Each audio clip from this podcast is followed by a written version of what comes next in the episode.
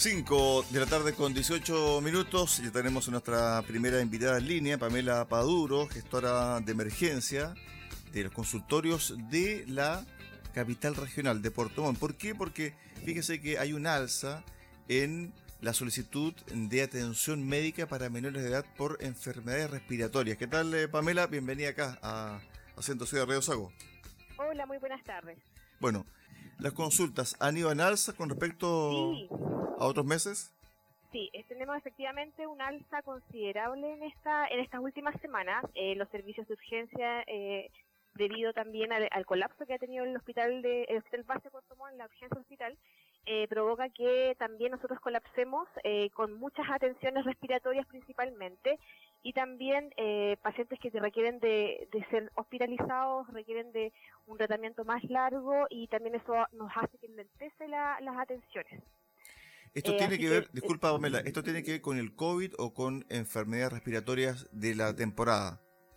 No, principalmente son enfermedades respiratorias de temporada. No ah, si bien ah, se han presentado casos de COVID, todavía no, no se manifiesta el alza como en nuestros meses, otros meses que han habido un brote considerable. Principalmente eh, están con diagnóstico de respiratorio. Ok, porque dice lo siguiente, una información de prensa, fuerte alza de niños en urgencias por virus respiratorios tras el adiós a las mascarillas. ¿Hay una relación o no, Pamela? Eh, yo creo que claramente sí también, porque obviamente los virus, cuando, eh, sobre todo en el tema del colegio, los virus andan circulando y de cierta forma la, mascarilla era una barrera de protección. Eh, y obviamente ahora sin tener esta barrera va a provocar que el virus esté circulando en el aire y que los niños estén más susceptibles a poder recepcionarlo, a, poder, a poder contagiarse nuevamente. Se dice que hay una alta circulación de influenza, parainfluenza y adenovirus. ¿Esos son los principales síntomas ligados a estas patologías, Pamela? ¿Cuáles son los principales síntomas? Sí, influenza, parainfluenza y adenovirus. Bueno, los principales eh, parten con el tema principalmente la dificultad respiratoria, los niños comienzan a presentar fiebre, comienzan con mucha tos, congestión nasal, son los síntomas eh, típicos de una, de una enfermedad respiratoria. Eh, otra cosa que también comienza cuando son sobre todo menores de edad, con la retracción de sus costillas, eh, comienzan a, tener una, respiración más agitada y principalmente, como le digo, y, que marca mucho en los servicios de urgencias, la fiebre que no les baja o les baja y después nuevamente vuelve a surgir tempranamente. ¿Esto desde cuándo comenzó, Pamela, el PIC?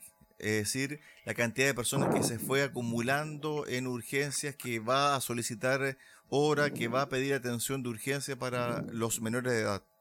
Mira, la verdad es que esto se ha estado durante todo el eh, todo este invierno y hasta el día de hoy continúa. Si bien de repente hay semanas que pueden estar o días que pueden estar a la baja, eh, no, no ha sido una baja constante, se mantiene, o sea, baja un poco y después la semana siguiente vuelve a subir. Tenemos lugares, eh, lugares por lo menos en la comuna de Puerto Montt, donde se ve mucho más marcado el número de atenciones.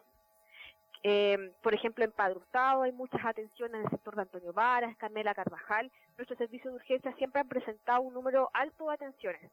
Y hoy en día, eh, debido al anuncio también del, del hospital, del su colapso, los servicios de urgencia están superando los servicios de sacos cortos sobre las 130 atenciones de 5 a 12 de la tarde, lo cual es un número bastante alto que no se había visto, por lo menos yo no lo había visto durante este periodo de invierno. Eh, ya estamos en una estación de primavera, eh, pero aún así eh, esto se mantiene en un alza. Y como te digo, todas las semanas es bien relativo, pero esta semana ha sido muy significativa. Me imagino que ustedes tienen comunicación directa con el hospital y el hospital le habrá dicho, por favor, contengan a la gente en los consultorios. No podemos atender más gente en urgencia porque además también están todas las camas pediátricas copadas, ¿o no? Exactamente, y ese es un gran problema que tenemos hoy en día. Eh, porque nosotros también tenemos un límite, eh, lamentablemente nosotros no contamos con los espacios físicos, eh, tampoco para poder mantener a un paciente sobre cierta cantidad de horas, y es lo que está ocurriendo.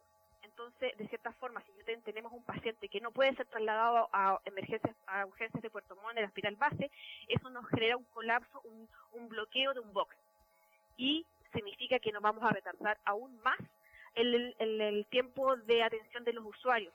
Nuestra idea siempre nosotros vamos midiendo el tiempo de espera de los, de los usuarios en la, en la sala, eh, pero con este, con este tema de que es difícil poder trasladar a los pacientes, se nos aumenta más el tiempo de espera. Por eso el llamado es a, hacer el buen uso de, las de, de, los servicios de urgencia, de repente, ¿qué nos provoca también el colapso cuando la gente llega en familia a ser atendida?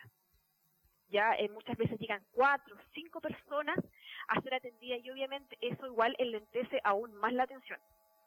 A ver, respecto a los pacientes que se han visto más afectados por estas enfermedades respiratorias, estamos hablando de niños de 5 hacia abajo y adultos mayores ya de 70 hacia arriba. ¿Tienes tú un promedio de edad? Sí, mira, por lo general las enfermedades respiratorias, como tú, como tú bien mencionas, se va en la etapa preescolar, eh, la parte de educación básica, eh, sobre todo en los niños bajo los 10, 10 años. Además, tienes que considerar que en esta fecha eh, llegan muchos pacientes por el tema de alergias también. y eso hace que también aumente, pero como te comentaba, el aumento que ha sido muy considerable este año, en esta época, no se había visto tanta atención de usuarios. Los equipos de servicio de urgencia están haciendo todo lo posible, pero igual siento que no dan abasto porque estamos limitados también, tanto en recursos humanos, estamos limitados con la infraestructura eh, y eso de repente provoca que la gente se pueda molestar. Por eso el llamado es al buen uso y también al ser consciente de que de repente eh, eh, los servicios de urgencia van a siempre priorizar al estado del paciente en los que son más graves. Porque cuando un paciente llega, tiene que decir su, sintomatología, se evalúa y de acuerdo a eso se categoriza y se le da prioridad a aquellos que tengan, no es por orden de llegada, sino que es por el más grave. Y eso eh, lo importante es que la gente lo sepa, eh, lo sepa y lo entienda, eh, y cuando son cosas que pueden hacer llamar a, a, un teléfono solicitar hora por morbilidad, eh, cosas que pueden esperar, ojalá puedan usar esa vía. A ver, Pamela, para el cierre, en Portomón qué eh, sectores tiene y cuenta con urgencia en eh, la capital regional que son de recintos municipales de salud? La, Comuna de Puerto Montt cuenta con cinco servicios de urgencia. Uno es, eh, dos funcionan 24 horas, que es Padre Hurtado y SAR Alert. ¿ya? ellos están 24 horas funcionando y tenemos tres SAPUS cortos, como se le dice, que es el sector del CESFAM Angelmo, ¿cierto? La hora de funcionamiento es de las 5 de la tarde hasta las 12 de la noche los días de semana y los fines de semana es desde las 9 hasta las 12 de la noche. Y eh, al igual que el sector de Antonio Varas, también el mismo horario, desde las días de semana de 5 de la tarde a 12 de la noche y fin de semana eh, también en el horario de 9 a 12 de la noche y el Carmela Carvajal en su mismo horario. Por último, la recomendación especialmente para las madres, que vaya solamente el niño enfermo y un adulto responsable, me imagino. exactamente, sí, esa es la idea, porque muchas veces recuerden que los servicios de urgencia tienen un espacio limitado eh, si bien estamos todos obligados ¿cierto? a asistir con mascarilla, igual de repente exponemos aún más a un niño cuando está en estos lugares con muchas muchas personas, exponemos de repente mucho más a una persona que no se puede controlar en la casa, lo exponemos a que pueda contagiarse de otros virus. Así que el llamado es Obviamente que si un niño presenta fiebre, la fiebre no le baja y necesita hacer una evaluación médica, ojalá esos niños, claro, puedan ir, pero no, no acudan como familia completa. Ok, Pamela, gracias por estos minutos. Un abrazo. Un abrazo, que estén bien. Chao, chao.